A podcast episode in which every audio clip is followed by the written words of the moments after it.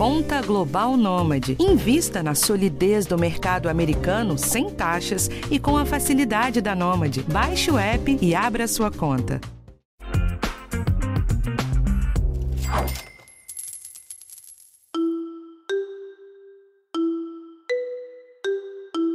O Brasil vive um boom de aberturas de empresas, principalmente do tipo de microempreendedores individuais. Em 2023, até aqui, o país já registrou a abertura de mais de 360 mil empresas, segundo o mapa de empresas do governo federal. Neste contexto de muita gente deixando o mercado de trabalho formal para empreender, uma dúvida que pode surgir é: como fazer o negócio crescer de forma saudável? Neste episódio, eu vou falar sobre quais os principais pontos a se levar em consideração quando o assunto é dar um gás no seu empreendimento. Eu sou a Bruna Miato e esse é o podcast de Educação Financeira do Geão. Quem vai conversar comigo hoje é o Breno Perrucho, criador do canal Jovens de Negócios, que fala sobre educação financeira.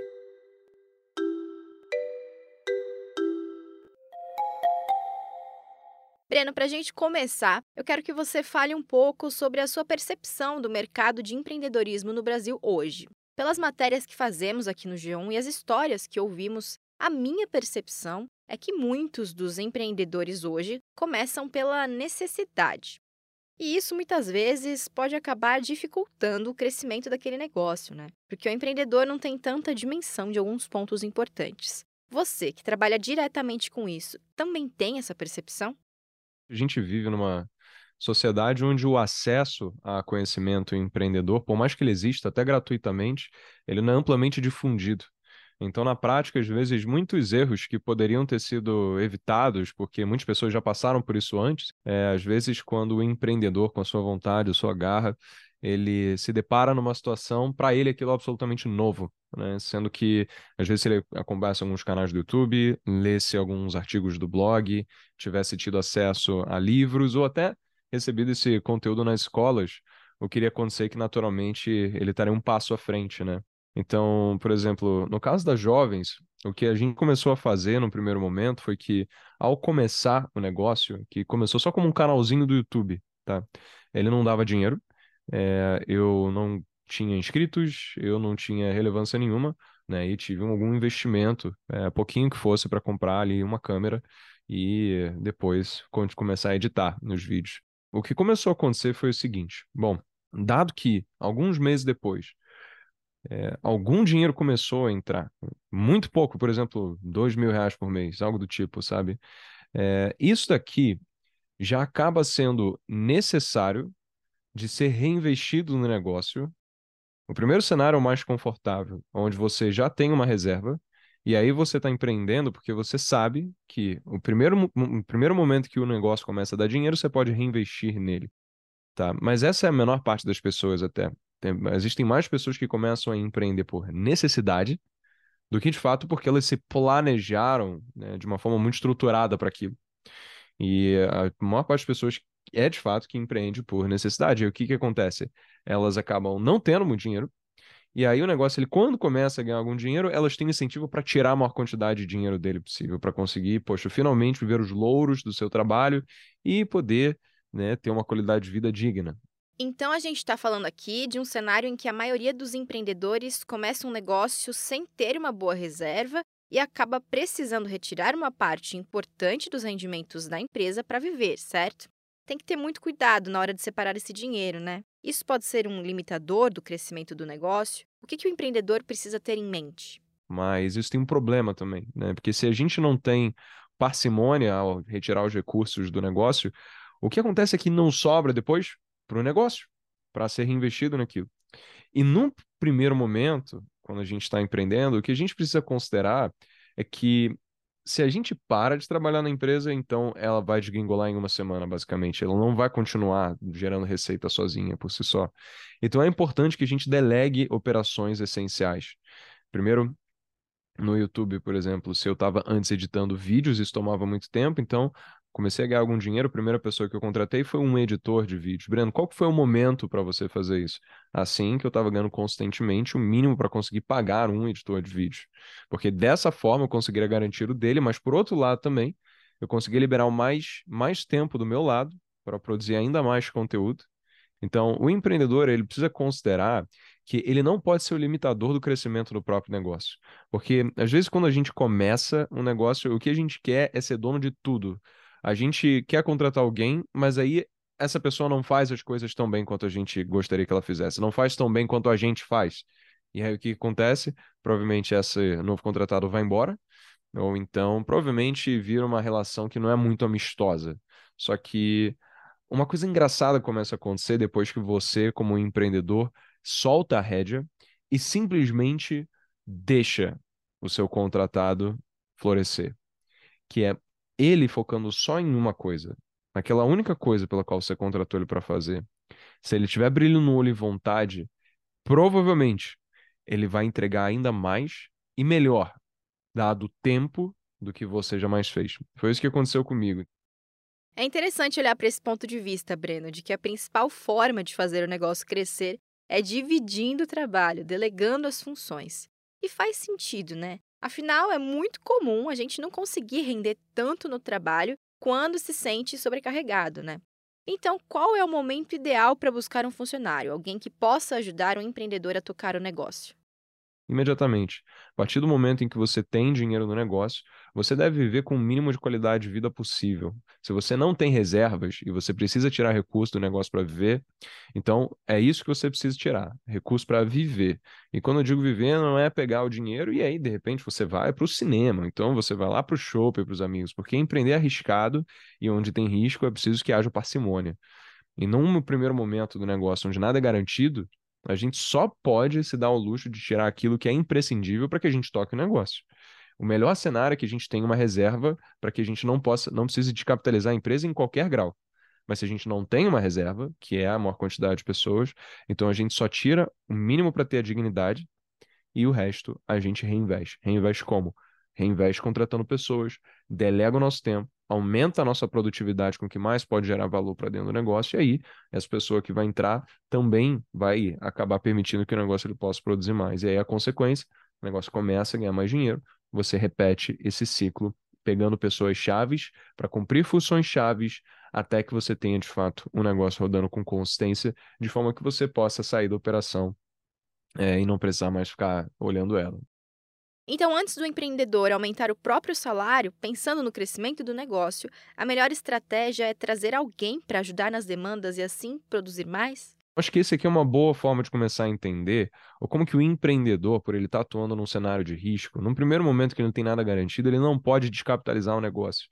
E não é uma questão de, ah, qual que é o percentual específico do DRE que ele deve alocar para conseguir trazer um funcionário? Isso não existe, cara. Na realidade, assim, a, a prática é muito diferente.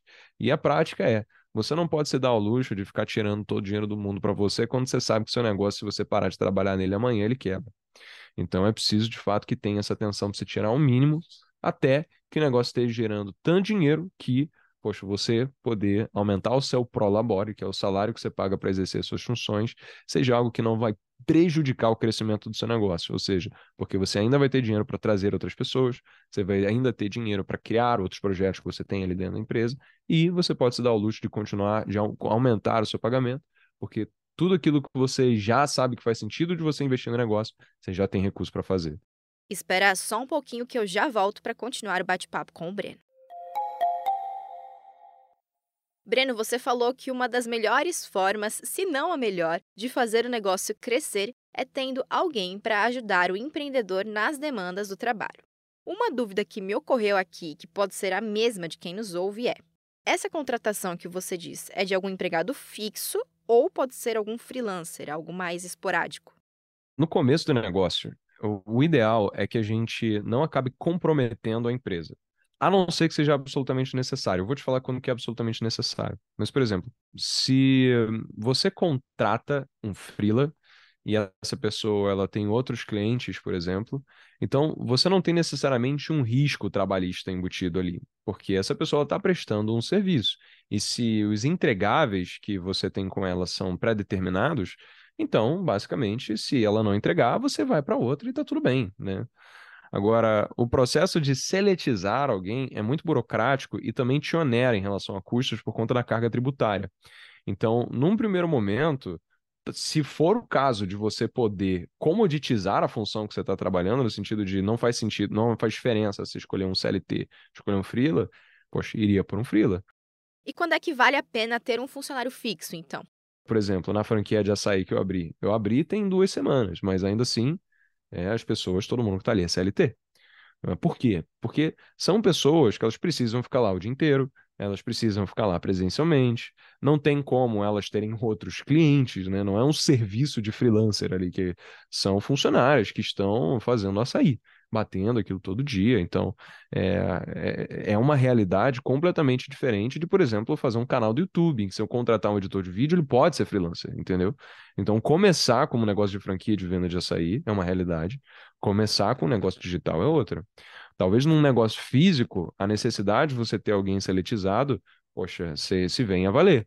Agora, Breno, eu quero voltar num ponto que você falou logo no comecinho da nossa conversa, que é sobre reserva de emergência.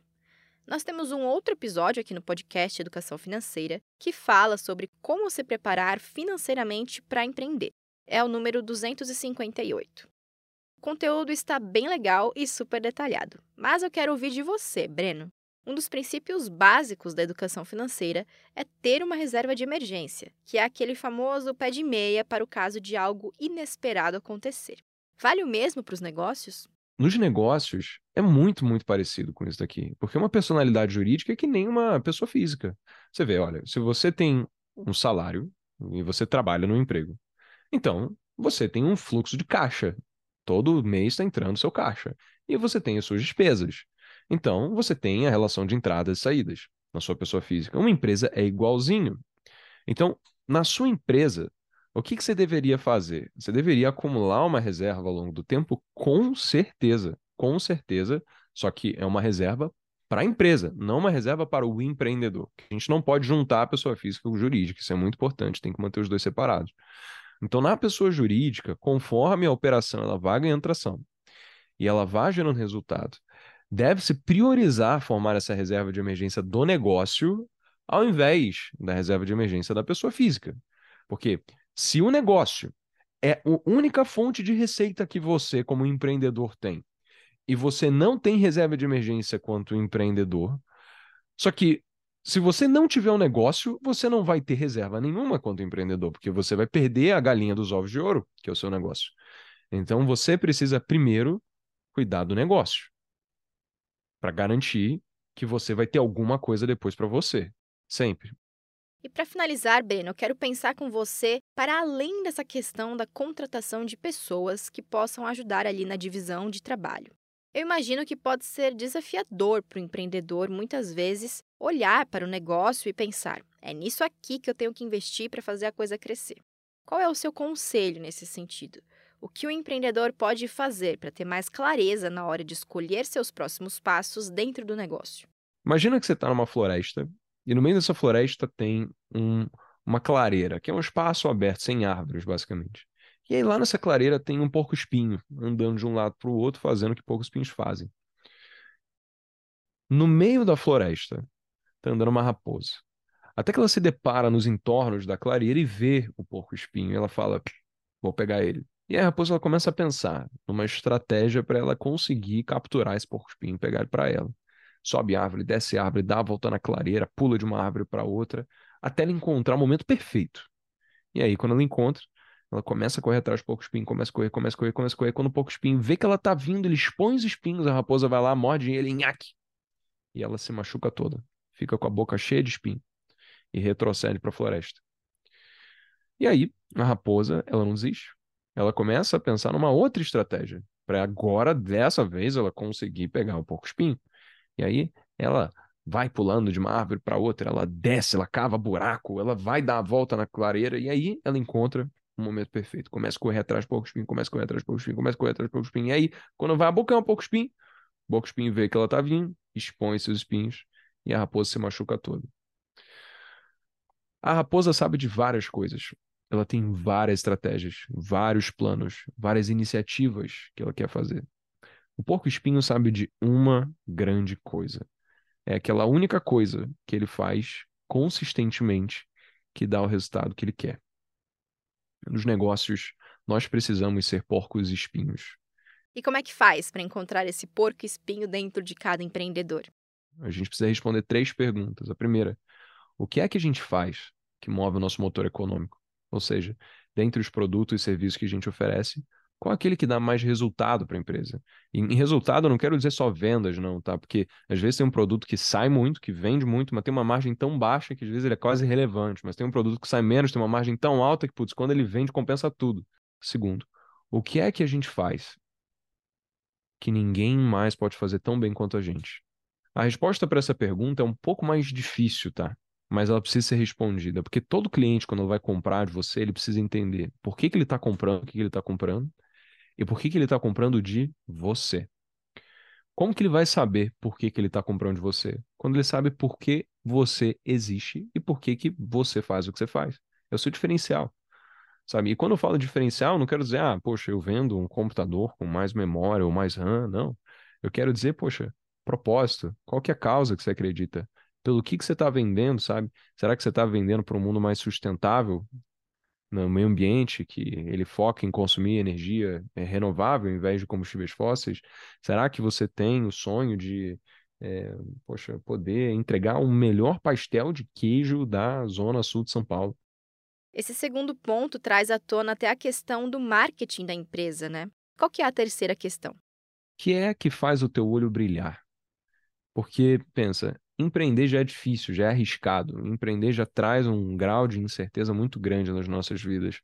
Se a gente está empreendendo com alguma coisa que a gente não vê sentido, é muito mais difícil, porque negócios ainda continuarão sendo difíceis, ainda continuarão sendo incertos, ainda continuarão sendo custosos muitas vezes. Se a gente não gosta daquilo, acaba sendo muito, muito mais complicado. Mas se a gente tem um propósito associado à empresa, você quer ajudar pessoas, por exemplo, você quer educar o Brasil, mudar a educação no Brasil, se você quer empoderar mulheres, você qual fazer o propósito que você quer. Isso facilita demais com que você queira acordar todo dia e trabalhe com muito mais tesão, com muito mais vontade. Depois de responder essas três perguntas, o empreendedor terá então mais facilidade em entender no que é que ele deve investir para fazer o negócio crescer? Então, de novo, você conseguindo responder essas três perguntas, se a mesma resposta for dada para todas elas, provavelmente essa é a linha de receita que você tem que seguir, esse é o produto que você tem que desenvolver, ou que você tem que, ou melhor, a linha de produtos que você tem que expandir. Isso dá um caminho, é uma direção que você pode traçar dentro da empresa. É muito diferente de, por exemplo, você falar, ah, não, bom, eu acho, eu acredito que, por exemplo, eu, se eu tenho uma marca de roupas, poxa, eu abri uma linha de produção audiovisual, caraca, minha marca de roupas vai bombar. Tá, beleza, isso é uma tese. Isso é uma bola de canhão, que é o que a gente chama de chamar, não uma bala de revólver. Existe um ditado que é dispare balas de revólver e não bolas de canhão. Uma bola de canhão sai destruindo tudo. Ela tem um comprometimento grande de caixa, ela tem um comprometimento grande de tempo, que pode acabar onerando o empreendedor a fazer aquilo que realmente importa, que é o porco-espinho. Mas se você quer fazer um teste para ver se algo vai funcionar ou não, não se comprometa com muito dinheiro, não se comprometa com muito do seu tempo, porque você já tem um motor econômico rodando na empresa e você precisa focar em fazer isso. Então faça testes, dispare balas de revólver e não simplesmente saia trucidando tudo, jogando bolas de canhão para tudo quanto é lado.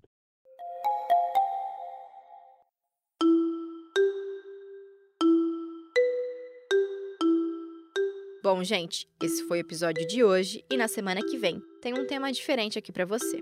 O podcast de educação financeira está disponível no G1, no Globoplay ou na sua plataforma de áudio preferida. Não deixe de seguir o podcast no Spotify, na Amazon ou de assinar no Apple Podcasts. Você também pode se inscrever no Google Podcasts, no Castbox ou favoritar na Deezer. Assim, você recebe uma notificação sempre que um novo episódio estiver disponível. E não deixe de avaliar o podcast na sua plataforma preferida. Isso ajuda esse conteúdo a chegar para mais gente. Eu sou a Bruna Miato, assino o roteiro e produção desse episódio. E a edição é do Gabriel Campos. Um abraço e até a próxima.